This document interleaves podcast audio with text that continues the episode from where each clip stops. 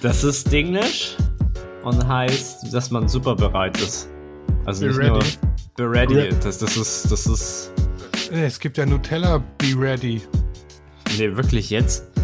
Ja, das, äh, also, das Studio kommt von der ready, also das englische Wort und Brot und bereit. Weil Ach. das ist so ein Plastikding. Auf der einen Seite hast du Nutella drin und auf der anderen Seite so Brotsticks, wo du reindippen Mm. kannst. Ja, aber dann so be ready, also BE und dann ready. Nee, ohne E. Ohne E? Echt? Jetzt muss ich nochmal googeln hier. Ready Nutella mit einem. B T. minus ready. Ah, okay, okay. Be ready. Ah, ich sehe es gerade. Ja, man darf Nutella nur mit einem T sch- schreiben, sonst wird die Bedeutung anders. Nee. Echt? Was hat es denn für eine Bedeutung? Ja, wenn du Nutella mit zwei T schreibst, dann äh, hast gleich ein, Ach, eine neue ich hab- Berufsgruppe drin. Ja, ich war gerade bei, bei L, hab mich gewundert, warum Nutella mit einem L. Also, Das muss ich nachher nachhören, ob du nicht äh, L gesagt hast. ja, das, kann's, das kann sein. Nee, ich glaube, ich habe B gesagt. Oder ich habe äh, genuschelt. Weil manchmal ist immer Genuschelt. genuschelt. Ja. Wie war so deine Woche, mein Lieber? Äh, meine Woche, äh, die war richtig spektakulär. Ich habe äh, Herbstputz Putz gemacht. Äh, Also du kannst gerne hier weitermachen. äh, um Gottes Willen. Ja, ist äh, mit Staub und so ist äh, dann zwei Tage ätzend.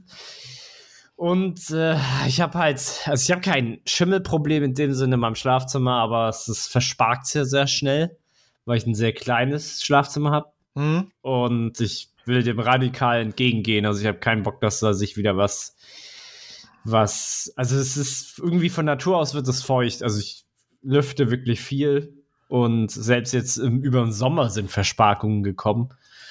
Und äh, also das Gemäuer wurde auch schon gemessen, es ist nicht feucht. Äh, auf jeden Fall habe ich das entpilzt, also mit so einem Pilzsprayer behandelt und dann habe ich das neu gestrichen. Also fast, fast komplett Mhm. weil ich, äh, also ich habe tatsächlich auch so ein, ich weiß nicht, also wenn irgendein Maler und Lackierer da unter euch ist, also ich habe eigentlich Bad, Küchen- und Badfarbe genommen, die halt so für Feuchträume eigentlich ist. Ja, so. Silikonfarbe. Nee, ich weiß gar nicht, ob Silikonfarbe ist. Es ist atmungsaktiv, blablablub. Mhm. Und äh, habe das jetzt genommen, weil äh, ich hatte einfach keinen Bock mehr drauf und die benutze ich eigentlich für die ganze Wohnung, weil äh, hier und da immer Versparkungen sind. Jetzt hoffe ich, dass ich halt bis zum Frühling halt äh, da verschont bin. Also gefühlt kann ich das alle sechs Monate machen. So, weil ich habe ich hab irgendwie so das Gefühl, dass meine Vormieterin ganz schlecht oder nie gelüftet hat oder halt so reingestellt hat, so das Schlimmste, was du so machen kannst. Ähm, und ja, jetzt äh, muss ich dagegen ankämpfen. Tatsächlich. Ja, wie wär's mit so einem Luftentfeuchter oder Luftreiniger tatsächlich? Ich glaube, da kann ich mir alle zwei Wochen einen neuen kaufen. Da habe ich eigentlich ehrlich gesagt keinen Bock drauf. Nee, so einen elektrischen. Also ich habe bei mir im Abstellraum so einen elektrischen Luftentfeuchter. Der hat so einen, keine Ahnung, 5-Volt-Anschluss. Ein relativ kleiner. Hm. Hm. Und wenn du Ich den zum ich hab- Beispiel über eine Zeitschaltuhr schaltest, hast du nachts Ruhe und tagsüber wird entfeuchtet. Ach so, ja, ja. Ja, pff. also ich werde es jetzt weiter beobachten. Ich habe jetzt neu, also die Farbe ist jetzt auch ein neuer. Ich hatte, ich weiß gar nicht, was ich für eine Farbe davor hatte. Äh, ich werde es einfach mal beobachten. So für mich, also es fühlt sich halt nicht feucht an, ne? Aber Mhm. man merkt, man sieht halt beim, also ich habe auch einen offenen, Kle also ich habe keinen Kleiderschrank, ich habe einfach nur so eine Stange und man sieht halt nach, also es ist jetzt das dritte, vierte Mal, wo ich jetzt hier wohne, dass ich da wieder Versparkung hatte. Und äh, wobei ich muss sagen, dass die in meinem Wohnzimmer nicht mehr wieder erschienen sind, nachdem ich das mit diesem richtigen Pilzmittel behandelt habe. Vielleicht war Also- das auch vorher ein an falsches Mittel, was ich genommen habe. So erkläre mir das Wort, das ich nicht kenne. Versparkung. Ach so, um Gottes Willen. Äh, es ist, es sind halt so, es sind keine Schimmelflecken. Es sind aber, es sind so Flecken auf der Tapete, die durch Feuchtigkeit herrühren. Hm, okay. Ja, ja. ja. Es, ich habe kein anderes Wort, ich kenne kein anderes Wort. Es sind Feuchtigkeitsstellen, aber nicht dadurch, dass jetzt jemand Wasser verschüttet hat, sondern einfach durch die Luftfeuchtigkeit. Ah, okay. Das ja, da, da nenne, ich, dann nenne ich Versparkung. Ich nicht, tatsächlich so ein, so ein elektrischer Luftentfeuchter. Das Ding kostet, glaube ich, so ein kleiner 20 Euro oder so. Das Ding ist, ich habe nur eine einzige Steckdose im Raum. Und die ist direkt unter meinem Bett so. Müsste ich mal gucken, wie ich das hinkriege. Wer baut denn sowas, ey? Eine Ja, der, der Nacht, der Lichtschalter ist draußen. Also da, ey, Alter. Also das, da hat einer nicht nachgedacht, aber die Wohnung wurde noch nicht komplett renoviert. So, die ist noch von den aus den 70ern. Also der Okay, Boden krass. ist neu, der Boden ist neu, aber, aber die Heizungen sind alt und der, äh, ich weiß nicht, wie das mit dem Elektrokram ist, das weiß ich nicht, da habe ich keinen Einblick, aber auch der, mein, meine Loggia, mein Balkon ist halt auch noch nicht renoviert. Mhm. Aber es kommt davon, wenn man alle drei Häuser auf einmal renovieren möchte, dann bleiben, bleiben welche halt äh, verschont von der Renovierung. Ja, weil irgendwann ist ja das Renovierungsgeld zu Ende. Ja, und äh, der Hausmeister, mit dem ich sehr gut kann und äh, falls er tatsächlich zuhören sollte, was ich nicht glaube, äh, mit dem kann ich halt sehr gut, aber er sagt mir halt jedes Jahr, äh, ja, ne, dieses, heute sind Sie dran. Oder dieses Jahr sind Sie dran. Und dann, ja, mussten wir verschieben. Und, aber nächstes Jahr sind Sie dran. Und ja, mussten wir verschieben. Das geht jetzt bestimmt schon seit drei Jahren so. Also ich wohne länger hier. Also ich kann nicht nach einem Jahr verlangen, hier renoviert mal alles. Ja, Aber klar. Aber so, ich wohne jetzt, glaube ich, fast fünf Jahre hier oder so, da kann man dann schon mal sagen, hey, das Bad schimmert euch weg. Ich meine, das ist ja nicht mein Eigentum, ne? Also ich hab's, ich hab ja schon das Beste draus gemacht, sag ich mal. mhm. Also ich habe meine, weil das nur halb vertefelt ist, das macht man ja heutzutage auch nicht mehr. Und äh, hab das aber so gemacht, dass ich eine Dusche habe. Also ich habe mir dann so eine extra Wand, die so aussieht wie so schwarzer, wie sieht denn das aus? Wie schwarzer Schiefer habe ich mir dann gebaut, Mhm. so dass mir dann die Wand nicht wegschimmelt. So, naja. Aber ich wäre trotzdem froh, wenn äh, das Bad, also zumindestens, also der Balkon ist mir fürchterlich egal, aber vielleicht mal Strom im Schlafzimmer und äh, das Bad, das wäre schön, wenn sie das irgendwann mal machen würden. So. Ja, Strom, Strom ist was Wichtiges. Ja, ich weiß halt nicht, ob das äh, immer noch aus den 70ern ist, das kann ich nicht beurteilen. Da bin ich, da bin ich zu, da bin ich nicht drin. Also kannst du ein Bild von einem Sicherungskasten schicken, dann kann ich dir das Baujahr sagen. Ah, okay, ja, das ist ein Deal. Aber ich, ich schätze mal auch 70er, weil das damals, äh, weil dies, das Haus davon kommt. Ich meine, es ist Gott sei Dank nicht die 40er oder so. Ja, das wäre noch äh, Krass. schlimmer, krasser. Ja. Aber auf jeden Fall ist die Außenwand sehr, komplett renoviert. Also ist alles aus 2010 oder so. Mhm. Und äh, die Häuser sehen, sehen echt astrein aus, das muss ich ja echt sagen. Und ähm, auch der Schnitt und so. Also wenn du mal irgendwann mal hier bist, wirst du sagen, ja, okay, ich verstehe, was du meinst. Äh, Ja, im es- äh, Anfang nächstes Jahr zu der komischen Ja. Fotomesse da. Ja, ja. Und äh, äh, ich mag, ich mag tatsächlich, also vom, vom Archi architektonischen Sinne finde ich das echt gut gemacht. Also die ganze Wohnung und wie es aufgebaut ist, ist sehr gut. Äh, ja, aber wie war denn deine Woche? Wie arbeitsreich war es diesmal? Also, die Woche war eigentlich recht äh, überraschend und großteils eigentlich erfolgreich, sage ich mal.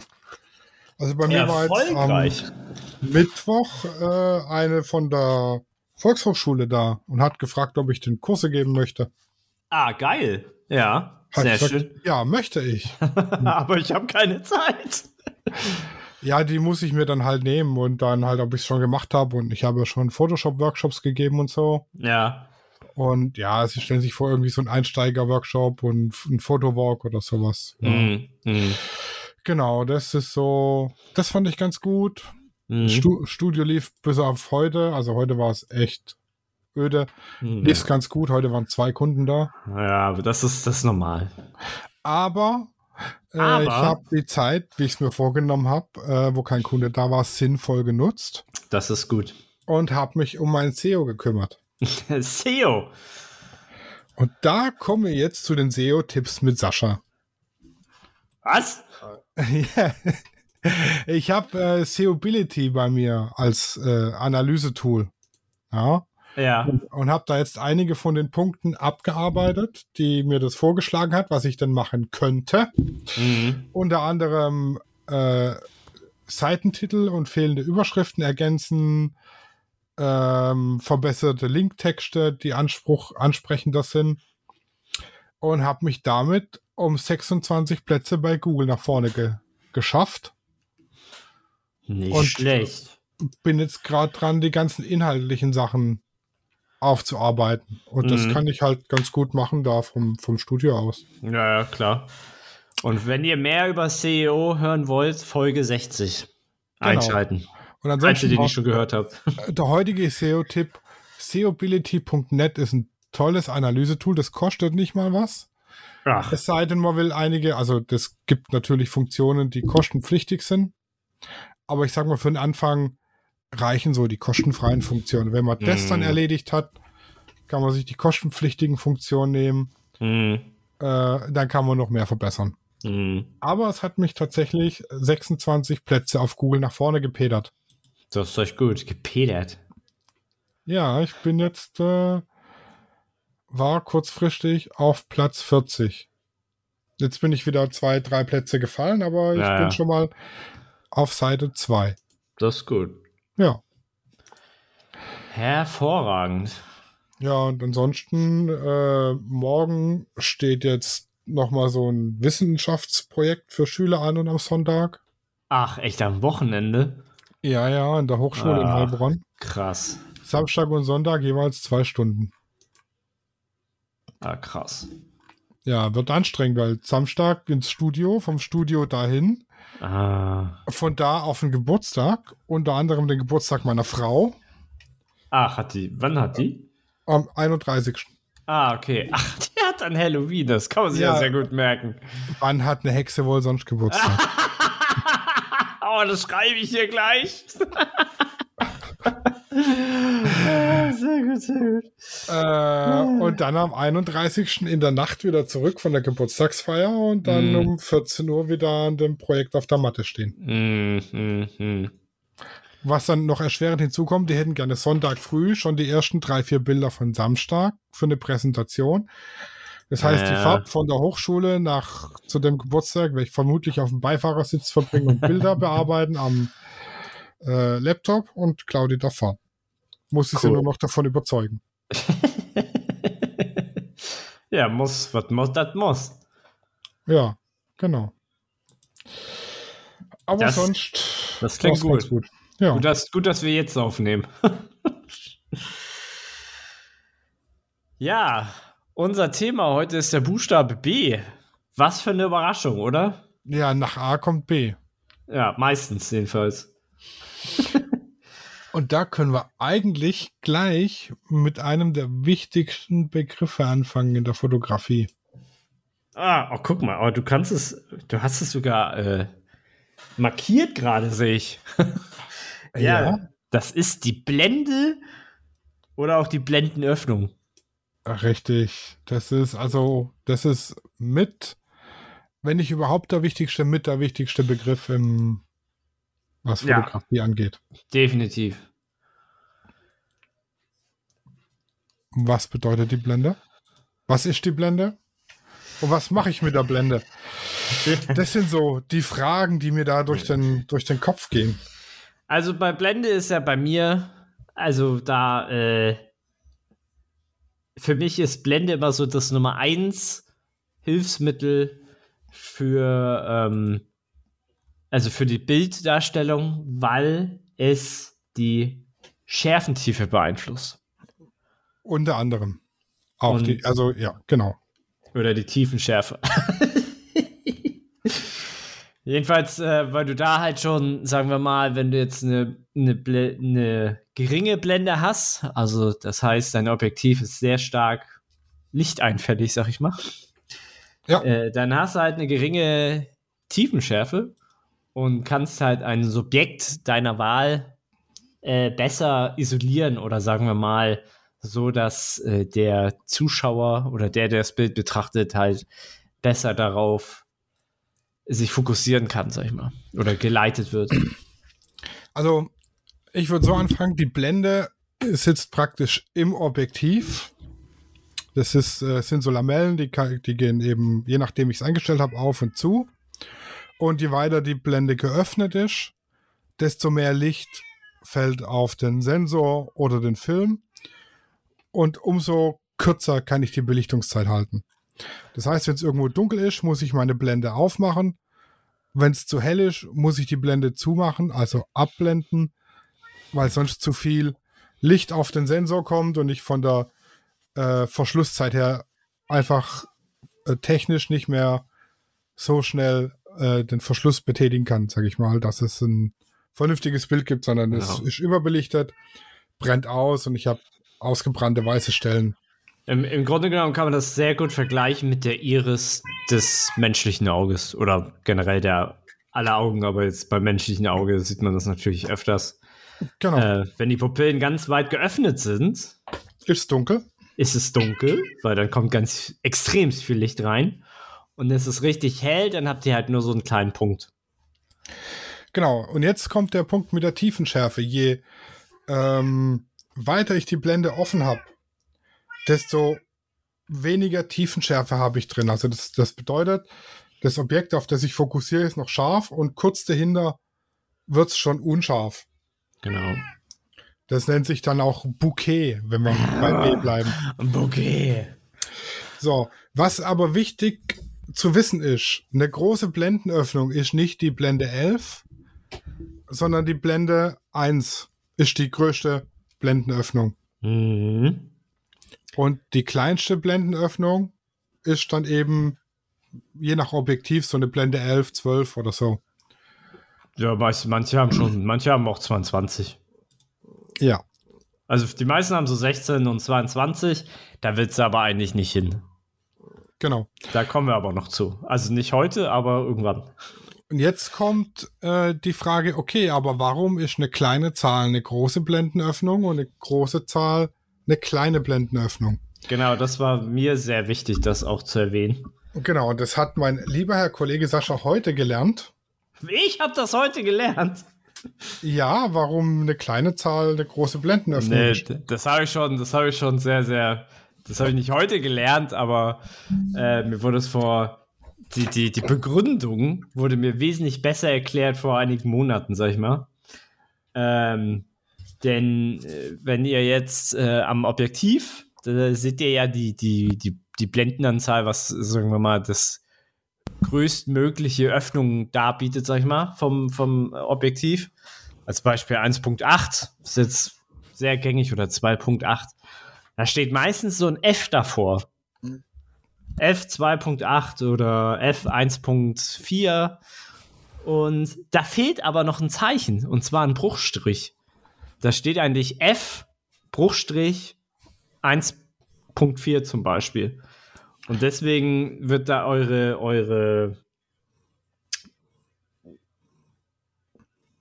Ja, Blende. Mal, ja, und eure Blende wird sozusagen geteilt durch den, durch den Wert. Aber du hast es gerade viel besser erklärt, als ich es jemals machen könnte. Äh, genau, das F kommt aus dem Englischen für Focal Length, also es bedeutet Fokuslänge, also praktisch die Brennweite des Objektivs sprich äh, das F F8 oder F1 bedeutet äh, Brennweite geteilt durch die entsprechende Zahl.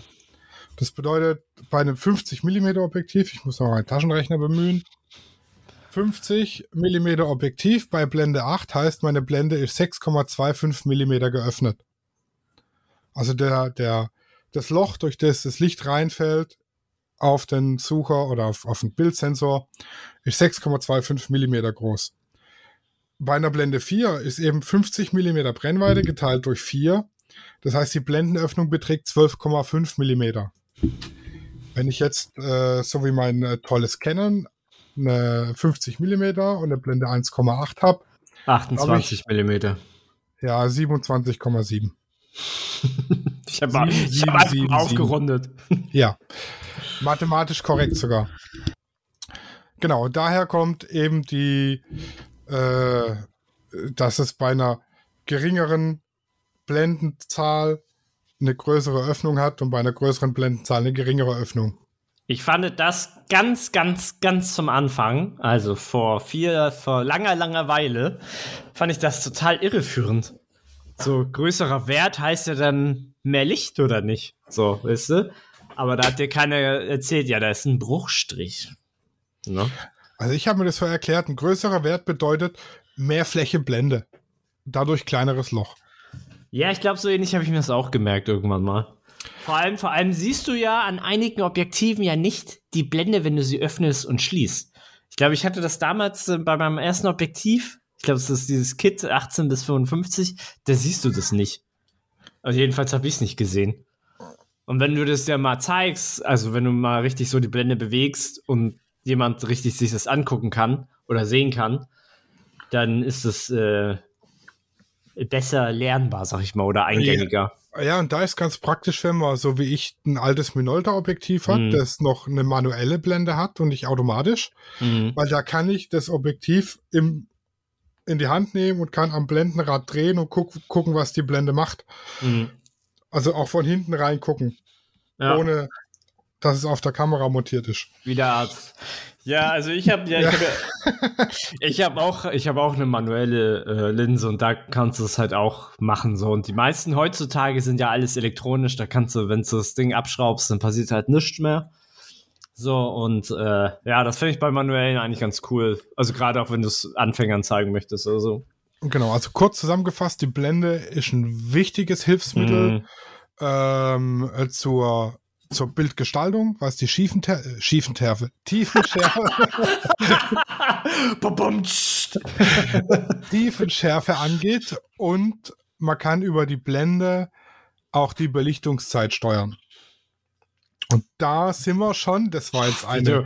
Das, das war die Umleitung des Tages wieder, ey. Ja, Überleitung, ja, ja. Um, Umleitung. also, also, also, heute haben wir aber wir Sp Sprachdurchfall ja, äh, allererster Güte. ja, die Belichtungszeit.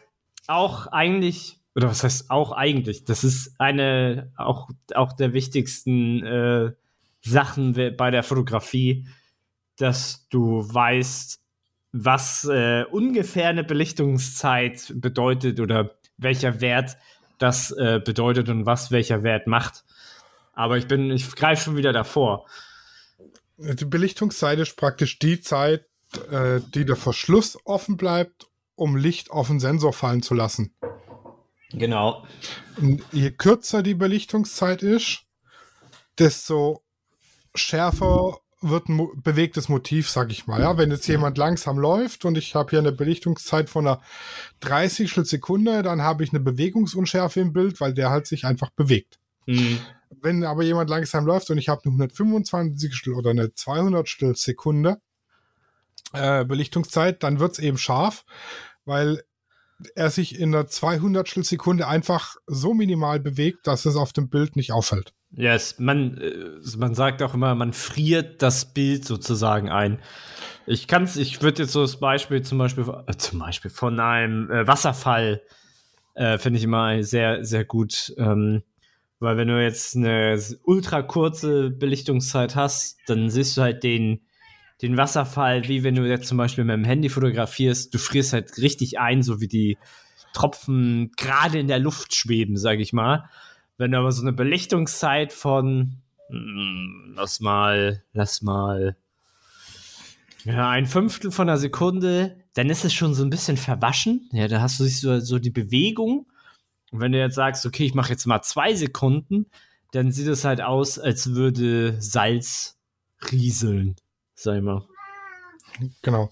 Also die fachliche Beschreibung heißt, Belichtungszeit ist die Zeitdauer, auf die Licht auf die fotografische Schicht wirkt, also Film oder Sensor. Genau. Die Belichtungszeit wird heute über den Verschluss geregelt. Verwendet werden dabei entgenommene Verschlusszeiten, wie zum Beispiel eine Tausendstel Sekunde, eine 500 eine 250 eine 125 eine 60 und eine 30 So, und um das Zusammenspiel zur Blende zu wissen, eine 30 Sekunde auf eine 60 Sekunde ist eine Blende Unterschied. Mhm. Eine 60 auf eine 125 ist wieder eine Blende Unterschied. Das heißt, ich habe jetzt Blende 1, 2. dann habe ich eine 60 Sekunde. Wenn ich dann auf Blende 2 gehe, habe ich nur noch eine 30 Sekunde Belichtungszeit. Ne? Ja, ich höre dir zu. Du hörst mir zu, genau. Ja. Wenn ich dann von der Blende 2 auf eine Blende 2.8 gehe, dann habe ich noch eine Zehntelsekunde Belichtungszeit. Ja, du hast schon sozusagen gerechnet. Also man muss die Blende, wenn du jetzt die, die Belichtungszeit, was ja eigentlich auch die Verschlusszeit ist, wenn du so willst. Genau. Dann, ähm, wenn du die jetzt zum Beispiel erhöhst, kommt ja weniger Licht auf den Sensor. Das heißt, du musst zum Beispiel die Blende äh, aufmachen. Genau, also wenn, wenn, wenn das Bild zu kurz, zu lange belichtet wird mit einer 60 Sekunde, also ich bin jetzt bei Blende 3,5 und ich habe eine 60 Sekunde Belichtungszeit und mein Motiv verschwimmt, dann gehe ich von Blende 3,5 auf eine Blende 2,8. Dann bin ich bei einer 125, 125 Sekunde. Mhm. Wenn es dann immer noch verschwimmt, gehe ich auf eine Blende 2. Dann bin ich bei einer 250 Sekunde. Genau. Ansonsten müssten wir das mit der ISO machen. Und dann haben wir das Belichtungsdreieck eigentlich schon komplett. Genau, bei der ISO ist auch so, doppelte ISO-Zahl ist eine Blende, also Blende ja. äh, ISO 100 zu ISO 200 ist eine Blende, ISO 200 zu ISO 400 ist eine Blende, ISO 400 zu ISO 800 ist eine Blende und so weiter und so fort. Ja. Genau, Belichtungsdreieck so, sollte man halt auch mal gehört haben. Weil das ist, das ist so das magische ja, Triett äh, der Fotografie, dass du halt äh, mit diesen drei Sachen gut rumspielst an deiner Kamera. ISO, Verschlusszeit oder Belichtungszeit und Blende, weil die zusammen immer arbeiten. Genau, also, und jetzt, jetzt habe ich ja in, mit Blendenzahlen angefangen. Mhm. Jetzt sollte man auch wissen, eine ganze Blende ist immer ein Vielfaches von 1 oder 1,4. Also die kleinste Blende ist 1, danach 1,4, 2, 2,8, 4, 5,6, 8, 11, 16, 22, 32, 45. Das sind immer ganze Blenden. Alles dazwischen sind Viertel- oder halbe Blenden. Oder, oder sogar Drittel. Oder Drittelblenden, genau. Ich glaube, ich glaube, Drittelblenden sind fast am ähm, also am meisten verbreitet, oder? Gäbe, genau. Ja, genau. Es ist, das kommt wahrscheinlich aufs System drauf an. So tatsächlich so genau weiß ich jetzt nicht, aber äh, ich kenne das nicht anders als Drittelblendenstufen, weil die neue Technik das jetzt halt drauf hat, ne? Genau, also ich sag mal, wenn jetzt ein Bild bei 125 Sekunde, Blende 2,8 und ISO 100 optimal belichtet ist und ich ändere jetzt meine Blende auf 4, dann muss ich entweder auf ISO 200 gehen, um die gleiche Belichtung zu haben. Ja. Oder bei ISO 100 bleiben und auf eine 60 Sekunde gehen. Ja. Genau, das ja. ist so das. Bang. Was hat sie kaputt gemacht? Mal nach Blendendreieck. Die schmeißt gerade meinen Sekundenkleber durch die Gegend. Genau, Belichtungsdreieck muss, muss sitzen eigentlich. Ja, muss man auswendig. Ja. Also es reicht, es gibt auch so Cheatcards dazu, ja. aber irgendwann sollte das so halbwegs sitzen, dass ich nicht jedes Mal rechnen muss, sondern ähm, wenn ich jetzt ein Bild gemacht habe und dann stelle ich fest, ach, ich hätte doch ja. gerne ein bisschen mehr Tiefenschärfe. Ich stelle mir zwei Blenden mehr ein, dass ich da nicht erst rechnen muss, sondern dass ich ja. mehr oder weniger auf den Kopf weiß, zack, zack, zack, fertig. Man muss es eigentlich nur verstanden haben, dann ist es in Fleisch und Blut übergegangen. Genau, aber ich glaube, dazu können wir eigentlich mal ein Video machen. Ich habe schon ein Video darüber gemacht, über das Belichtungsdreieck. Du hast schon ein Video über Belichtungsdreieck. Auf meinem Kanal, auf meinem YouTube-Kanal habe ich schon ein Video über das Belichtungsdreieck gemacht. Alter, ich könnte zum Straßenbau gehen, so wie ich heute wieder Brücken baue. Der Brückenbauer von Studio Row. so. Ja, so wie wir Belichtung und Belichtungsdreieck. Ja, genau, das können wir eigentlich. Das können Erklärt. wir abhaken. Aber, Aber jetzt kommt etwas, was du gerne benutzt. Ja, woher weiß ich denn, wie ich meine Kamera einstellen muss? Also ich, ich mein, bin einfach Profi, ich weiß es. Also darum. Also es gibt eine Möglichkeit zu wissen, wie man es einstellt. Man benutzt das A auf der Kamera. dann macht ihr das alleine. Oder man benutzt das P auf der Kamera, dann macht es auch alleine.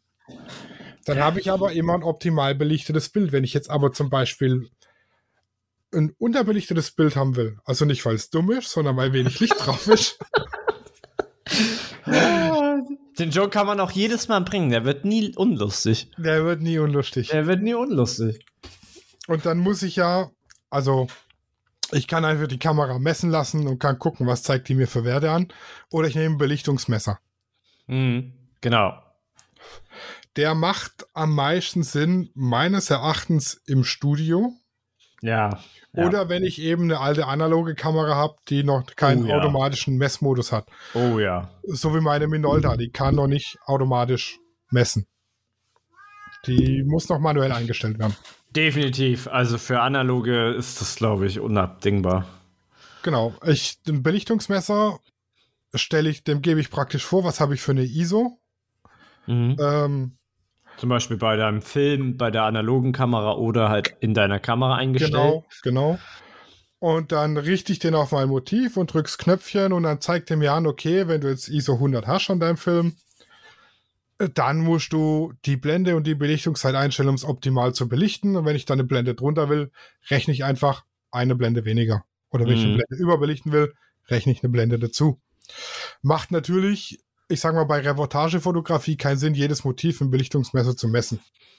Ja, ja. Das ja. mache ich, mach ich ja. tatsächlich nur im Studio. Mhm. Wegen Blitzen. Genau, da habe ich mein, mein Hauptlicht, das messe ich praktisch ein und dann will ich zum Beispiel von hinten so noch ein Effektlicht auf den Haaren haben, was so einen kleinen Glanz in die Haare gibt. Oder wenn ich irgendwie äh, Klamotten habe, die glänzen. Oder ich will ein Streiflicht oder so. Und es soll, keine Ahnung, zwei Blenden dunkler sein als das Hauptlicht, weil es davon nicht ablenken soll. Dann kann ich das Hauptlicht messen. Dann weiß ich, okay, da bin ich. Und dann kann ich meinen zweiten Blitz mit dem Belichtungsmesser so lange einmessen, bis ich eben zwei Blenden drunter bin. Das kann ich nämlich tatsächlich nicht mit der Kamera messen. Weil in dem Moment, wo die Kamera die Belichtung misst, habe ich ja keinen Blitz. Mhm, ja. Das, genau. Deshalb muss ich denn, oder ist, muss ich nicht, aber ich sollte im Studio ein Belichtungsmesser verwenden, um meine Blitze einzumessen. Macht das Leben einfacher. Macht das Leben einfacher. Oder wenn ich einfach mal komplett manuell arbeiten möchte, ohne irgendwelche Automatiken, kann ich auch mit Belichtungsmesser nach draußen gehen und kann da meine, Objekti meine Objekte messen. Und da gibt es dann auch verschiedene Messmethoden, Objektmessung oder Umgebungslichtmessung und so weiter und so fort. Und kann damit ein bisschen rumexperimentieren, um so ein bisschen ein Verständnis für die Fotografie zu kriegen. Nala, komm mal her zu mir. Ich mach der Katze mal das Fenster auf, dass sie rausgucken kann hier. Mhm. Aber du kannst ja in der Zeit schon mal, keine Ahnung, mit was willst du weitermachen? Brennweite. Äh, was war dein Begriff? Brennweite. Na, na, komm her, Schatz. Da hat er mich.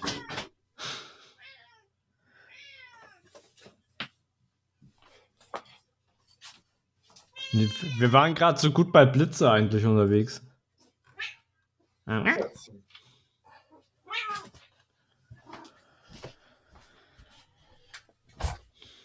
Komm auf meinen Schoß, leg dich hin. Wir waren gerade so schön bei Blitzen. Wir waren so schön bei Blitzen. Ja. Dann können wir ja bei Blitzen bleiben. Ja. Und da, also im Grunde genommen, ich glaube, jeder, ich glaube fast so gut wie jeder Mensch hat schon mal einen Blitz gesehen. Also nicht den, der aus dem, aus dem Himmel kommt, äh, sondern äh, von einem elektronischen Gerät. Weil die meisten Fotohandys haben das, im Fernsehen hat man das gesehen. Ja. Ähm, es ist im Grunde genommen, wie soll man das definieren? Ist eigentlich eine, eine kurzfristige, es ist ja keine, keine Lampe, wenn die halt Dauerlicht hat, sondern es ist halt kurz sehr viel Licht. Genau. Sodass du halt, äh, wenn du jetzt, ähm, mh, mm, sagen wir mal, wenn es wirklich dunkel ist, da haben viele bei ihren Handys, werden sie merken, oh, guck mal, das ist ganz schön verpixelt und so grobkörnig. Und dann sagt die Kamera oder die Handykamera, ey, warte mal, mach doch mal hier einen Blitz. Und dann machen die einen Blitz und alles ist hässlich. Äh, das ist der gute alte Blitz. Das ist eigentlich nur richtig viel Licht. Zur ganz kurzen Zeit explodiert, sag ich mal. Genau. Und äh, da gibt es natürlich bei den Profis äh, ordentliche Geschichten, mit denen man wesentlich besser arbeiten kann äh, als jetzt so, so, so ein Blitz an der Fotokamera, beziehungsweise ich finde ja, dass diese ganzen Blitze, die an dem Gerät selber sind, selbst an, sagen wir mal, Spiegelreflexkameras, also so richtige Kameras, sag ich mal, äh, die sind auch schlecht, aber einfach eigentlich wegen ihrer Position. Weißt du, wie ich meine? Ja. Also ich habe noch nie ein richtig schönes Bild hinbekommen, wenn ich den Blitz von meiner Kamera benutzt habe, also den internen Blitz. Also die 750D zum Beispiel hat ja einen internen Blitz, die 6D ja nicht. Ähm, und ich habe damit echt versucht, mal so Bilder zu machen, weil alle immer so von Blitzen geredet haben. Also da ganz zu Anfang. Ey, Digga, sah alles scheiße aus. So, und jetzt weiß ich, äh, es ist, äh, liegt da natürlich sehr stark an Lichtformer und Position, dies, das. Äh, gehört natürlich noch mehr dazu, als einfach nur einen Blitz zu haben. Genau, Aber, ich muss ihn auch richtig einsetzen. Ich brauche einen richtigen ja. Lichtformer, ich brauche die richtige Winkel, ich brauche die richtige Einstellung an der Kamera und so weiter und so fort. Dazu gibt es übrigens äh, ein ganz tolles Tool. Das habe ich schon, schon verwendet äh, von Elixir Software. Set Alight nennt sich die Software. Also mhm. nicht Satellite wie Satellit, sondern ja. Set wie setzen, äh, wie ein und Light wie Licht. Ähm, da habe ich ein virtuelles Studio, kann da Blitze aufstellen mit verschiedenen Lichtformern, kann dann Blitzeinstellungen vorgeben und sehe dann, wie aus der eingestellten Kameraposition, die kann ich auch verstellen, rauf, runter, links, rechts, Kameraeinstellung, kann es wirklich machen wie im Studio. Ich kann alles am Blitz einstellen, alles an der Kamera, das sehe ich dann, wie sieht mein Endergebnis aus. Mm. Das heißt, wenn ich mir ein Shooting plane für ein Studio und ich will ein fixes, festes Ergebnis, das auf jeden Fall genauso aussehen soll und ich möchte nicht fünf Stunden im Studio rumprobieren, kann ich mir mit dem, mit der Software von Elixir ah. eine Belichtung über Blitz simulieren. Ah, ich sehe das gerade. Die gibt es, glaube ich, als 14 Tage Testversion oder was. Mm. Und dann kostet die Euros. dann kostet die Euros. Ja, wo, bleibt denn da, wo bleibt denn da der Spaß vor Ort rumzuprobieren? ja, das, das ist der Spaß vor Ort rumzuprobieren, wenn du Zeit hast dazu. Ja, ja, ja. Nee, nee, es ist, Aber wenn äh, jetzt der Kunde beim Shooting daneben steht und du probierst das achte Lichtsetting aus, dann hast du immer noch nicht das, was der Kunde haben möchte. Ähm, nee, nee, ja, ver verstehe schon. Das ist schon sehr, sehr gut, weil du richtig tricky Setups äh, ausprobieren kannst, weil der erste Blitz ist schon kompliziert. Ich, ich sage ich sag immer so, jeder Blitz, den du dazu führst, äh, verkompliziert die Sache exponentiell. Genau, weil er muss ja richtig eingestellt und ausgerichtet ja. sein mit dem richtigen Lichtformer. Ja. Und ich sag mal, ich habe eine Zeit lang immer wieder mal Studiofotografen die Bilder angeguckt und habe mir überlegt, okay, wie könnte hier das Lichtsetting gewesen sein? Hm, hm. Und habe mir das dann in der Satellite nachgebaut, so lange bis ich festgestellt habe, ah ja, genau, so war's. Hm. Und inzwischen kann ich dir anhand von einem Bild relativ genau sagen, wo die Blitze stehen und mit wie viel Blendenunterschied die eingestellt waren. Ich kann jetzt nicht sagen, wie hell der Blitz eingestellt war und was für ein Typ, aber ich kann dir so grob den Lichtformer eingrenzen, ob jetzt Beauty Dish oder äh, äh, mit Wabe oder ohne Wabe und von wo der Blitz kam und wie viel einer heller ist als der andere. Mhm. Das ist eine echt nice Software, um irgendwelche Shootings zu planen. Und ich habe sogar virtuelle Models, die ich mir reinstellen kann. Ja, ja, ich habe ich hab das gerade, oder ich sehe es gerade auf der Webseite. Man könnte die da hinstellen und dann siehst du halt richtig das fertige Endbild sozusagen. Genau. Aber, mein lieber Sascha. Ja. Wo, woher weiß ich denn beim Blitzkauf, ob der Blitz für meine Anwendungszwecke geeignet, na, lass mein Kabel da, für meine Anwendungszwecke geeignet ist? Ja, wenn teuer, dann gut. Ja, nicht unbedingt. Ich habe so das Gefühl, du willst auf die äh, Blitzleitzahl zu sprechen kommen. Richtig, und so wie du das aussprichst, vermute ich mal, sagt dir das nichts. Ich stelle mich jetzt gleich mal dumm, ja. also die Blitzleitzahl äh, gibt praktisch an, auf welche Entfernung der Blitz das Bild noch vernünftig ausleuchten kann. Ja, so. ja. Punkt. Gerechnet bei ISO 100. Mm, ich ja, kann mhm. beispielsweise mit einer Blitzleitzahl von 50 bei ISO 100 und einer Blende von 4 knapp 12 Meter das Motiv entfernt haben. Mhm. Und dann reicht's noch. Bei einer Blitzleitzahl von 100 kann ich bei ISO 100 und bei einer Blende 4 das Objekt knappe 25 Meter entfernt haben. Mhm. Mhm. Dazu, äh, wenn der Blitz auf voller Stufe steht. Ja, ja, ja, ja, ja. Also immer ISO 100, Blitz auf Volldampf, davon ausgehend. Man kann das, ich sag mal jetzt so ganz banal mit Lumen für äh, Taschenlampen vergleichen, oder? Also so Lumen gibt ja an, wie hell und wie weit sie leuchtet. Ist es so? Nicht, eine, nicht wie weit, nicht wie weit, aber Lumen ist der sogenannte Lichtstrom und dann durch eine Formel kannst du ausrechnen, bei äh, Lichtstrom X habe ich auf die Entfernung Y auf die Fläche gerechnet, so viel Licht. Ja. Also das ist noch ein bisschen komplizierter, ja. weil bei, bei der Berechnung von Lux und Lumen äh, spielt Entfernung und Fläche, die ich ausleuchten will, eine mhm. Rolle. Mhm. Da kommt noch der Abstrahlwinkel dazu. Mhm. Und bei der Blitzleitzahl ist einfach ohne Reflektor, Vollgas nach vorne. Bei Blitzleitzahl 10 und Blende 4 habe ich zweieinhalb Meter.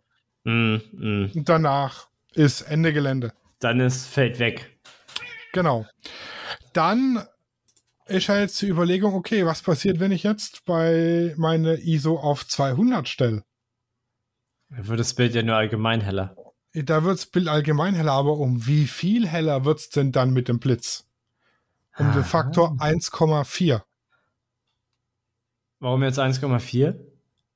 Weil das so ist. ist. Kann ich dir jetzt nicht sagen, warum, aber äh, ist, so steht es in der Tabelle. Bei ah, ISO okay. 400 ist 2,0, bei ISO 800 2,8. Ah, okay. Also, wenn ich die ISO verdoppel, äh, ist praktisch immer eine Blendstufe. Okay. Ja, theoretisch eine schon, ja. So sollte es sein. Genau. Gefühlt. Das heißt, bei ISO 200 reicht mein Blitz 1,4 mal so weit wie bei ISO 100. Mm, mm. Und bei Blende 400 2,0 mal so weit. Interesting. Ich habe da gar nicht so, ich habe äh, bei meinen Blitzkäufen da jetzt gar nicht so drauf geachtet, muss ich ehrlich gestehen sagen. Also, ich habe eher auf die Watt, Watt, Watt geguckt. Kurz zusammengefasst, je höher ja. die Blitzleitzahl, desto gut. ja, ja, weil denn du dann mehr umso, Power. Denn umso weiter reicht der Blitz bei äh, kleinen ISOs. Mm, mm, mm. So, jetzt wollen wir aber doch bestimmt mal ein Beispiel, was ich, die Dinger denn so haben. Ich gucke gerade, was meine Canon so haben. Speedlight 470. Also das Wallimax Pro Speedlight hat eine Blitzzeitzahl von 58 steht hier im Datenblatt. Steht da im Datenblatt? Warte mal, ich weiß gar nicht, welche habe ich den 100er, 300er? Ich glaube, ich habe nur den 100er. Per Funk? Ja, das ist mir klar. Aber ich wollte doch eigentlich einen Canon Speedlight haben. Canon Speedlight 470 hat eine Blitzleitzahl von Steht hier nicht drin. Null. Oder unendlich. 47. Hm, wird besser. Deshalb wird er wahrscheinlich auch 470 heißen. oh, da hat Captain Obvious wieder zugeschlagen. Ja, okay, es geht wahrscheinlich für die Valimax-Dinger auch. Und jetzt lass mich mal raten, das Canon Speedlight 600 hat eine Blitzleitzahl von 60. Richtig. Bam! Alter. Kostet sein Schweinegeld 515 Euro. Lecco mio della Quasta. Ja. Studiofotografie ist teuer. Ja, das ist ja kein Studioblitz. Das ist ja ein Aufsteckblitz. Achso, der Aufsteckblitz. Ja, den kannst du ja auch für alles benutzen. Ja, es ist teuer. Auf jeden Fall. Und wenn ich mir jetzt das Yongnuo Speedlight angucke, das ich benutze, ja, mit das 685. Ja. Hat es auch. Einer, mit einer Blitzleitzahl von 60. Ui. Das kostet die Hälfte. Das weiß ich auch so aus dem Kopf. Das Meistens. kostet nicht mal die Hälfte. Sie siehst du? Alter Verwalter. Kostet 124. das kostet ein Fünftel. Oder ein Viertel. Fünftel. Also man muss dazu sagen, es kostet weniger, hält aber auch nicht so lange. Ah, okay, okay. Also okay. bei mir sind jetzt nach zwei Jahren die eingebauten Funkempfängergrütze, die kannst du. Ah, also okay. Nach zwei Jahren kann ich jetzt im Prinzip austauschen. Hm, das ist nicht so gut. Aber ist ja egal. Dafür kann ich mir viermal so viele kaufen. das stimmt. Und also die Canon sind auch hochwertige verarbeitet. Ich habe ja ein Canon Speedlight und so, ist schon ein Unterschied. Aber wenn man es nicht oft braucht, muss jetzt kein 500 Euro Speedlight sein. Hätte ich mal behauptet. Hm, ja, auf jeden Fall. Genau, das war im Prinzip die Blitzleitzahl. Die gibt euch an, auf welche Entfernung euer Blitz ein Motiv vernünftig belichten kann. Das ist die Blitzleitzahl. Was haben wir denn noch beim B stehen? Das gute alte Bajonett. Damit, damit äh, bringe ich alle meine Feinde um. Nein, ich meine natürlich das Objektiv-Bajonett. Das ist jetzt die Frage, ob man das jetzt doch nicht beim, beim bei O hat.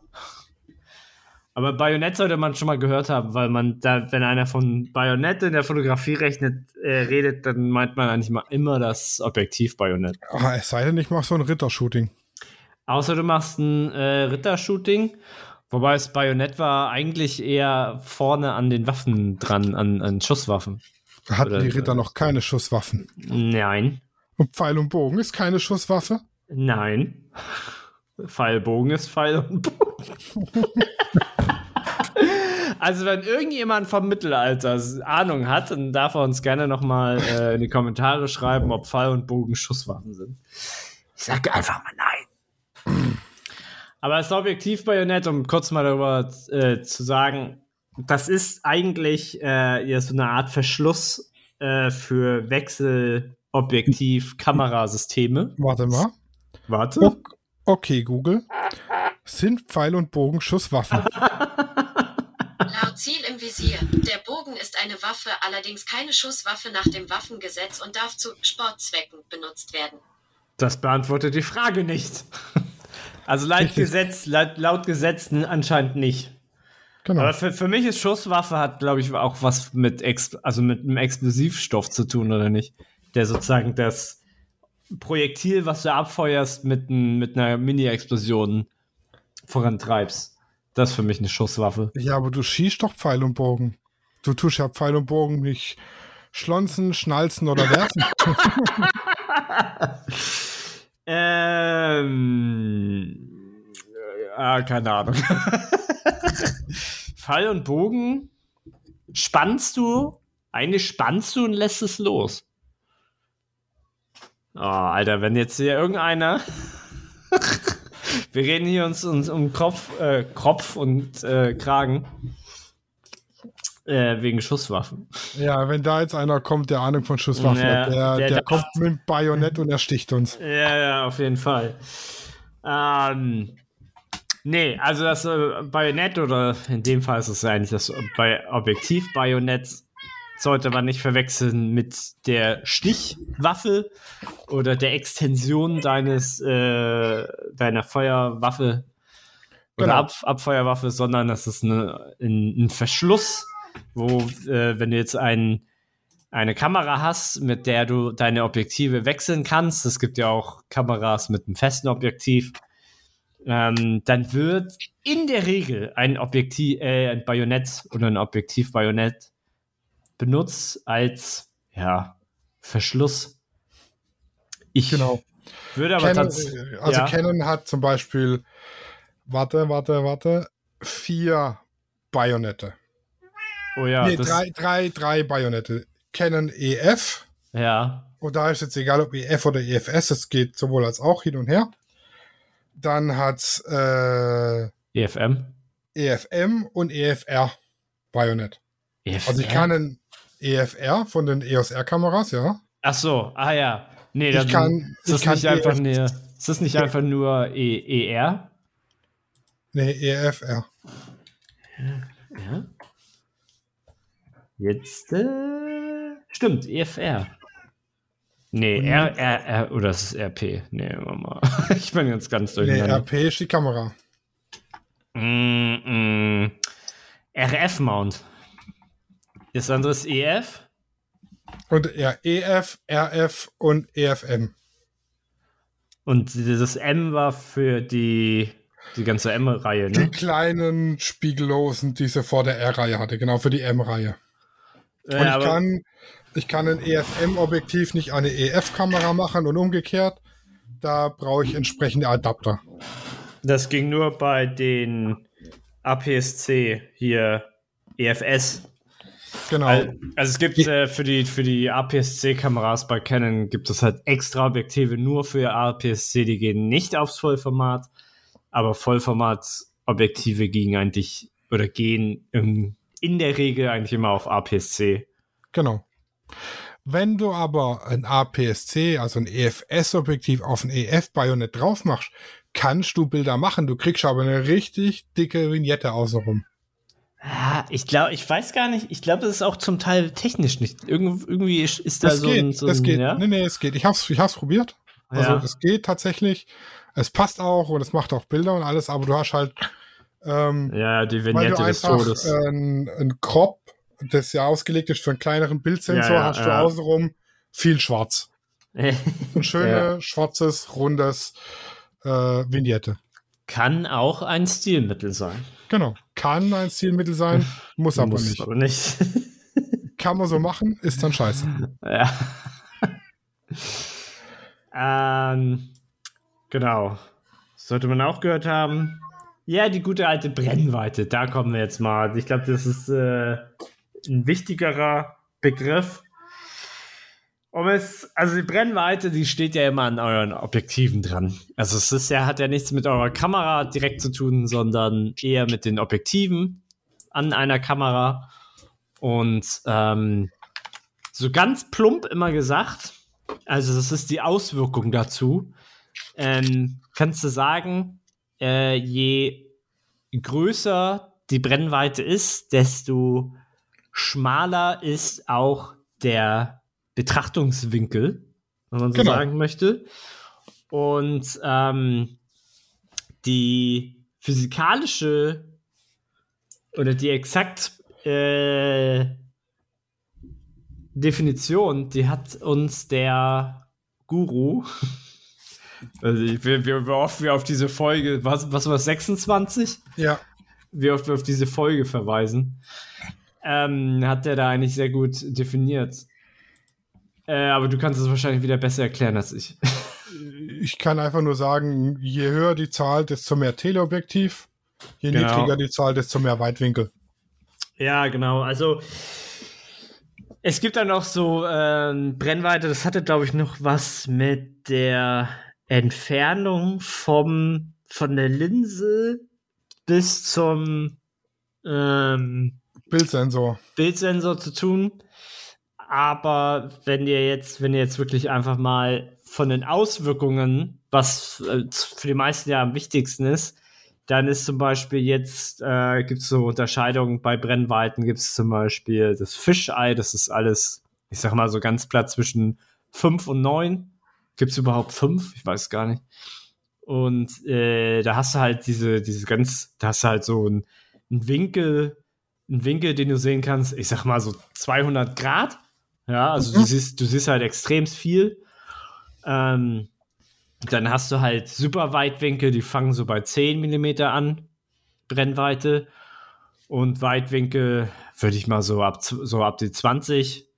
Und dann hast du so normal, normale ähm, Reichweite. Ich, ich sag mal so, dieses typische, wie beim typischen ja, wohl, nee, 28 würde ich auch als Weitwinkel bezeichnen. Ich sag so, von 35 bis 70 ist eigentlich eine normale Brennweite. Ja, normal Brennweite, genau. genau. alles drüber ist Teleobjektiv. Ja, genau, Tele, Super Tele, was, was du auch sa sagen also willst. Also je höher die Brennweite, desto kleiner der Bildausschnitt. Oder genau. der Bild, der Betrachtungswinkel. Genau, und dadurch, dadurch entsteht durch ganz viel Physik im Objektiv ähm, entsteht dann sozusagen der Zoom. Wenn du jetzt ein 400 Millimeter Brennweitenobjektiv hast, dann kannst du halt einen, Vogel von ein paar Metern halt ranzoomen sozusagen dadurch. Genau, also bei, ich habe jetzt bei einem 20 Millimeter Brennweite habe ich einen Bildwinkel von 94,5 Grad. Das heißt, wenn ich da den Vogel formatfüllend drauf haben will, muss ich. oh Gott, ich stell's mir jetzt schon vor, Alter. Ja, ja muss ich praktisch 30 Zentimeter vor dem Vogel stehen. 30? Du musst. Sag ich mal. So ein Zentimeter vor ihm sein. Ich stell mir gerade so, so einen kleinen Spatz vor, den du auf deinen Sensor füllen, füllen willst, so mit, mit äh, 20 Millimeter oder so. Ja, und bei 200 Millimeter Brennweite habe ich einen Bildwinkel von 12,4 Grad. Sprich, ich kann da auch mal, ruhig mal 100 Meter von dem Vogel weg sein. Ja, genau. Sollte man auch gehört haben. Die Brennweite. Die wird auch, die steht ein, also was heißt eigentlich, die sollte, sie sollte immer am Objektiv stehen. Und ähm, tatsächlich ist es so, wenn du ein 50 mm Brennweitenobjektiv hast, ähm, muss es nicht physikalisch 50 mm sein, sondern hat vielleicht 84,8 mm, also wenn du es wirklich genau nimmst, aber dann würde die Welt hier explodieren und jeder würde sich fragen, warum hat das eine 48,7 und das andere 51,2, sondern sie sagen einfach hier, das hat 50 fertig. Also es wird dann sozusagen ein, es wird so in eine Schublade gesteckt, die 50 Millimeter Schublade. Da kommen die dann rein. Das ist jetzt mal so ein, so ein unnützes Wissen für zwischendurch. Genau. Und für alle, die es noch wissen wollen, die Brennweite ist der Abstand zwischen Linse und Brennpunkt. Ah, genau. Ja, und der Brennpunkt ist in dem Fall der, Bild, der kurz vorm Bildsensor. Genau. Also der Brennpunkt ist das, was bei der Lupe die Ameise platzen lässt, wenn man Sonnenstrahlen spiegelt. Was? Ich habe immer nur Papier zum Brennen. Echt? Zum Brennen, ja, klar. Ja, wir hatten früher keine Ameisen, wir hatten ja nichts. Ja, ja. Damals, ne, wir hatten aber nichts. Ihr hattet nicht mal eine Lupe. Nee, wir hatten nicht mal eine Lupe. Wir haben, äh, wir haben alles so lange, keine Ahnung. Also Ihr habt einfach alles so angezündet mit Streichholz, aber wahrscheinlich hättet genau. ihr die auch nicht. Wir hatten, wir haben noch äh, Feuerstein und äh, Stroh benutzt. Ja, ja. Witzigerweise, der Feuerstein produziert gar nicht das Feuer, sondern das Metall, an dem du das abschabst. Aber nur ja. kurzes, ja, ja, es ist, äh, es gibt den Unterschied zwischen Feuerstein und Feuerstahl. Und bei Feuerstahl produzierst du durch den Abrieb des Stahls die Funken. Und beim Feuerstein ist es einfach nur das Metall, was dann den Abrieb hat. Deswegen fun funktioniert ein Feuerstein auch dein ganzes Leben lang. Also ein Feuerstahl auch, aber. Aber das war jetzt äh, Bushcrafting. Und Survival. Was deine Kamera auch äh, überleben lässt, ist sein Batteriegriff. Oh, guck mal, das war aber jetzt aber auch eine gute also, Überleitung. Also ich bin, ich, ich bin so ein ganz kleines bisschen stolz auf dich. ich auch. Ich werde, da, da, da wäre ich schon fast feucht in der Hose. äh, musst du deine Windel wieder wechseln, das wollte ich jetzt nicht. Genau, äh, Batteriegriff ist schnell erklärt. Ja, das ist schnell, sagt eigentlich der Name selber. Wobei es ein bisschen irreführend ist, weil du in der Regel eher deine Akkus von deinen Kameras in den Griff reinsteckst, sag ich mal.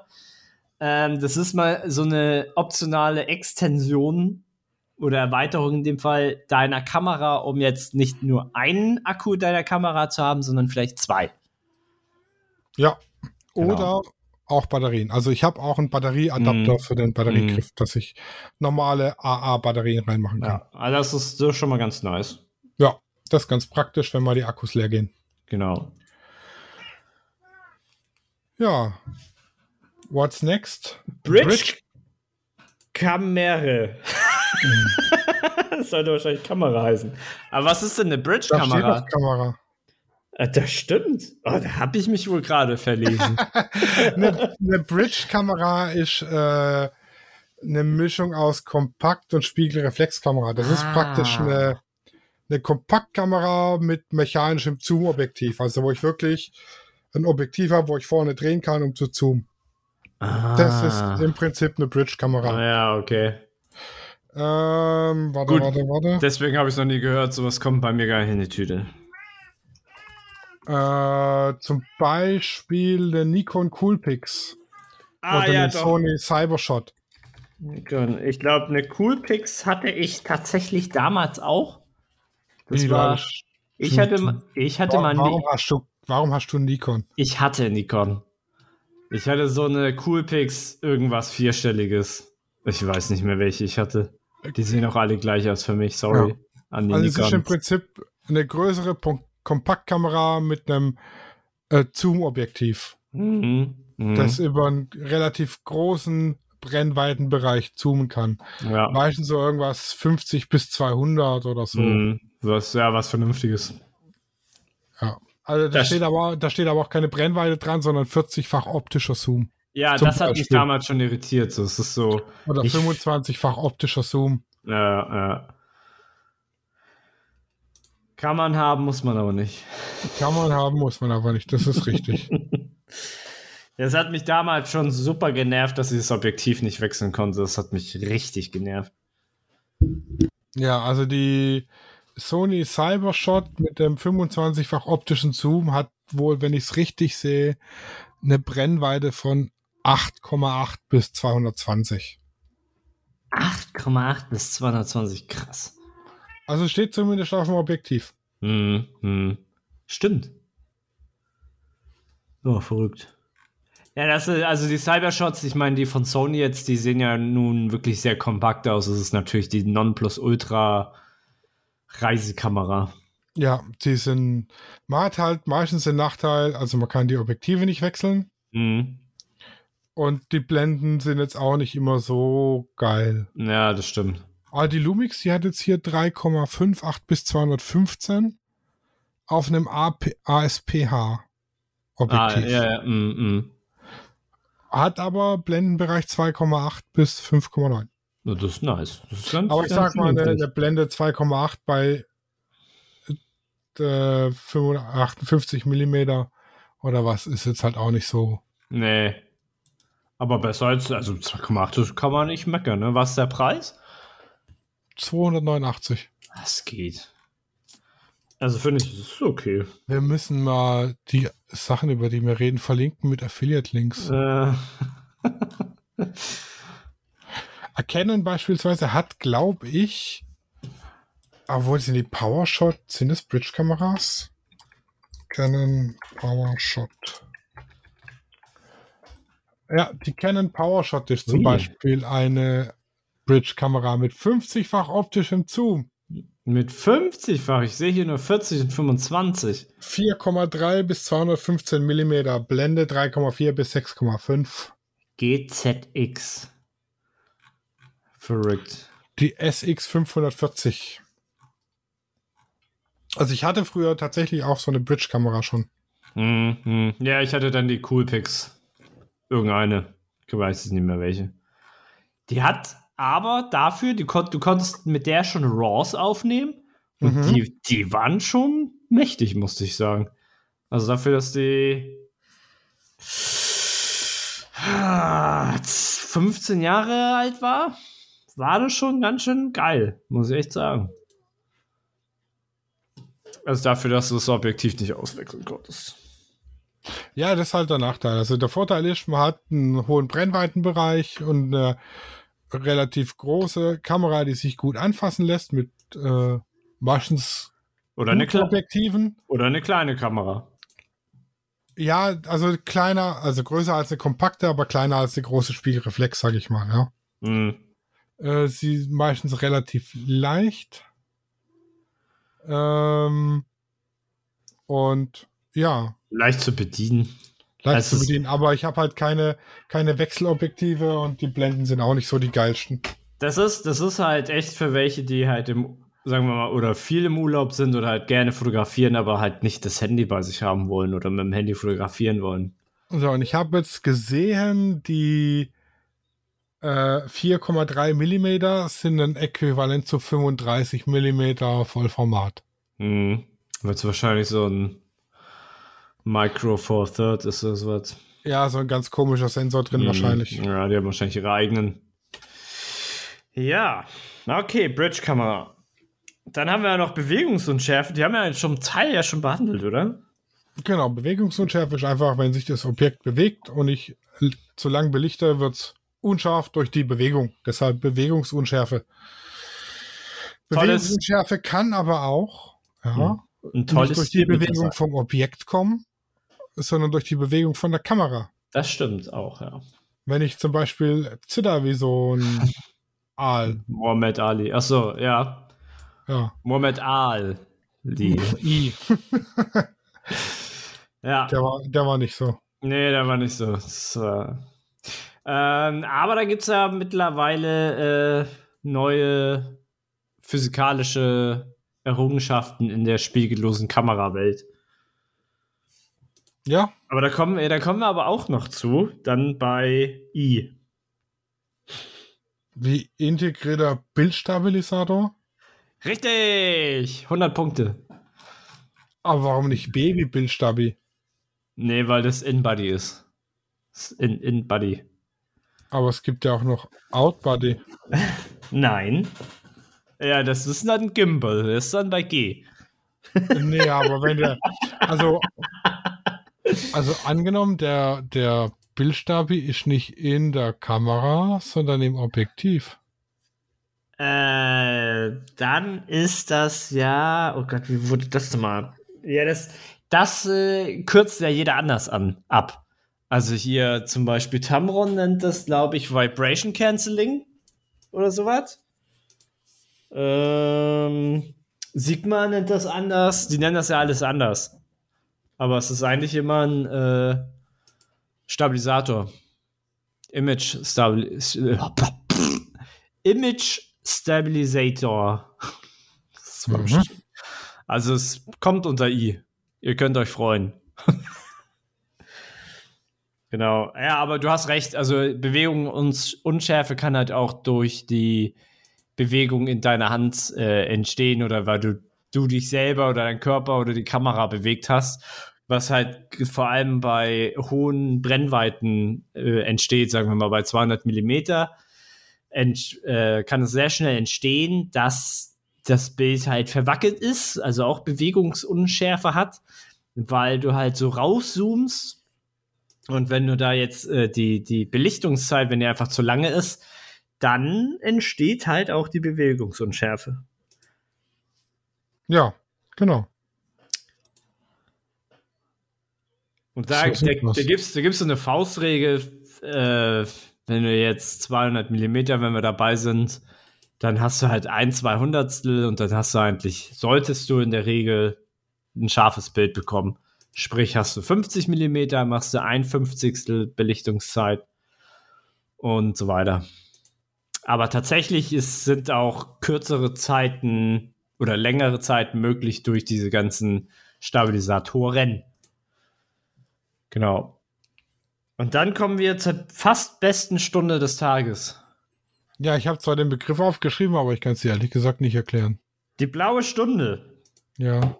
Die blaue Stunde, also man darf mich gerne berichtigen, aber die blaue Stunde ist die kurz vorm Sonnenaufgang und kurz nach dem Sonnenuntergang. Sprich, okay. sprich, du die Sonne, also nehmen wir mal den Sonnenuntergang. Ich glaube, das ist ähm, kriegen die meisten mehr mit, obwohl das kommt drauf an, wie man arbeitet. Wenn die Sonne untergeht, ist ja so ein warmes, rotes, orangenes Licht. Also wenn du die äh, Sonne noch siehst, hast du diese ganz tollen Rottöne. Ist ja, ist einfach nur wunderschön. So. Wenn die Sonne aber untergegangen ist, also du siehst sie nicht mehr am Horizont, am Meer oder wenn du jetzt auf dem Berg bist und das Land ist relativ flach und du siehst die Sonne nicht mehr, hast aber trotzdem noch, sag ich mal, Lichteinstrahlungen durch die äh, Krümmung der Erde und der Atmosphäre. Da kommen ja immer noch Sonnenstrahlen zu uns oder zu dem Ort, wo du gerade bist. Und das ist dann die blaue Stunde. Die hält auch nicht so lange. Kommt auf, ja. die, auf die Jahreszeit drauf an, weil der Sonnenuntergang kürzer und länger ist. Muss ich nochmal nachschauen, aber ich bin mir ziemlich sicher, dass der äh, Sonnenuntergang je nach Jahreszeit länger oder kürzer ist. Genau. Oder auch nach Breitengrad kann ein Sonnenuntergang einfach mal tagelang dauern. Ja, und je nachdem, wie viele getrunken hast, ist der Breitengrad auch äh, höher. höher oder niedriger. Ja, ja. Ich, genau. bin mal, ich bin mal gespannt, wie mein Breitengrad am Wochenende sein wird. ja, wenn, wenn eine Hexe heiratet, dann, äh, Hexe heiratet, wenn eine Hexe Geburtstag hat, dann äh, kann vieles passieren. Ja, ich muss halt dummerweise ja wieder nach Hause fahren und dann ja. sonntags fit sein zum Bilder machen. Ja, hier abends, da jetzt, da, da kommt mein Lifehack. Ich bin es zwar nicht einer, der oft säuft, aber wenn du merkst oder du, du ahnst schon so einen Kater voraus, abends kurz vorm ins Bett gehen einfach eine Kopfschmerztablette reinballern. Und oder mor morgens ein Konterbier. ja, das wäre das Schlimmste. Oder morgens auch noch eine und morgens halt vor allem Vitamine. Also hier viel Vitamin C, äh, alles durch die Bank, so Banane, Apfel, Kiwi, äh, irgendwelche Zitrusfrüchte, Orangen, Gedöns, Grapefruit. Das volle Granate rein und dann geht's dir mega. Also das, das sollte man eigentlich immer zum Frühstück essen, aber gerade gerade nach so einem Kater, also so ein Tag, also Kater nee, ein Tag mit sehr viel Potenzial zum Kater. So. Also, ich sag mal, Kopfschmerzen sind mein geringstes Problem nach dem Saufen. Damit habe ich tatsächlich null Probleme. Okay. Das ist dann tatsächlich meistens einfach, dass es mir ich hundemüde und zu nichts zu gebrauchen bin. ja, dann Drogen halt, ne? Nein, natürlich nicht. Was, die habe ich auch, also habe ich noch nicht ausprobiert. Müsste ich mir vielleicht mal Pump the Magic Dragon oder irgendwelche Magic Mushrooms oder so. Oh Gott, was habe ich jetzt gehört? Yellow, nee, Purple Dragon Haze. Ach, keine Ahnung. Nee, äh, Dirty Sprite. Dirty Sprite? Ja, Dirty oh. Sprite ist. Das hört äh, sich an wie Teile. Sprite und Hustensaft. Ach so, oh, das klingt aber lecker. Ja, aber halt äh, Hustensaft mit Melatonin oder was. Also. Ach so, oder Vic Damit. Das ist eigentlich, fällt mir gerade so spontan an. Vic Damit wäre eigentlich für einen Katertag richtig gut. Weil das ist ja, du sollst, das ist ja eigentlich so ein, so ein richtiger harter Pusher, wenn du so willst. So Koffeintabletten nur legal. Genau, Dirty Sprite oder Purple Drank ist äh, äh, Sprite mit Hustensaft mit Codein. Ja. ja. Guten Morgen. Ja. Dann bevorzuge ich doch lieber den Obstsalat. Obstsalat. Ja. ja. Boah, das könnte ich auch mal wieder machen. Ja. Mach den mal mm. sonntags früh. Mit ganz viel Zitrusfrüchten. Ich esse einfach einen Apfel. ja. So. Ja. Dann sind wir mit B durch. Wir sind mit B durch. Wenn wir einen B-Begriff vergessen haben, den ihr unbedingt noch wissen wollt, Dann Schreibt uns einfach bei Binstagram. Binstagram. Oder bei Facebook. Bei Facebook. Oder auf unserer Webseite. Ihr könnt also, uns auch bei unter äh, eine B-Mail schreiben. Ja, Webseite ist übrigens ein schwäbisches Wort. Ach, echt? Das die klebrige Seite des Klebebands definiert. Ja, ja, die, die, die Seite, die Bep, ein Bepper. Ja, genau, ja, die Bep-Seite. Das, das kenne ich noch, ja. Na la, es reicht doch jetzt. Sag, also heute ist ja wieder eine Katastrophe. Sie ist lebhaft. Alter Schwede, ich krieg ja schon wieder Anzeigen auf. Du kriegst ja hier auf irgendwelchen, also sämtliche Nachrichten-Leseseiten sind ja inzwischen voll mit irgendwelchen Kack-Anzeigen. Ja, ja. Ja, die so null. Fuck Fever. Diese Stellung macht dich vom Lauch zum Sexgott. Oh Gott. Als würde mich das interessieren, ey. Wie kann ich denn noch mehr sexgötterischer werden? Das weiß ich nicht. Muss ich mal Claudi fragen. So bekommst du Vagina-Emojis auf dein Smartphone. Alter, was ist das für eine Scheiße? Vagina-Emojis? Das kommt bestimmt gut beim Flirten. ja. Eine Vagina-Emoji und eine Oberschiene. Ja. ja, wenn, wenn sie dir die Nummer gibt oder so und du ihr zum ersten Mal schreibst, dann schickst du einfach mal ein Vagina-Emoji. oder einfach in deinen Status bei WhatsApp. Ja. Ja. Ein Vagina-Emoji und drei rote Wassertropfen. Oh. oh. Das ist dann unter K wie Kopfkino. Aber du hast schon mitgekriegt, was das Jugendwort des Jahres ist? Äh, nein. Cringe. Cringe. Ja, ist okay. Äh, weißt du, wie man das Wort cringe beschreibt? Äh, Fremdscham, wenn du so willst. Ja, aber die Tagesschau hat dazu ein tolles Video gemacht. Achtung. Das Jugendwort des Jahres 2021 ist da. Gewonnen hat Cringe. Aber was ist das eigentlich? Was ist das? Cringe ist das Gefühl, das Sie haben, wenn ich den folgenden Satz sage. Digga, wie fly ist eigentlich die Tagesschau, wenn sie mit Jugendwörtern flext? Läuft bei dir. Oh Gott, ich sehe jetzt schon die nächsten Tage unendlich viele Memes nur wegen dem. Ja, das, oh, geht, das geht schon viral. Oh. Eieiei, und ich habe nicht mal TikTok oder so. Ja, ne? Und krieg trotzdem den Kram mit. Tja, so sieht's aus. ja. Also, ihr wisst eure Mission. Schreibt uns und schaltet wieder ein, wenn es heißt hohes C. hohes C. Genau. Bis äh, nächste Woche. Habt euch wohl. Tschüssi. Ciao. Studio Raw ist eine Produktion von Lichtwerke Fotografie in Zusammenarbeit mit Lichtzeichner Hamburg. Neue Folgen gibt's immer dienstags. Überall, wo es Podcasts gibt.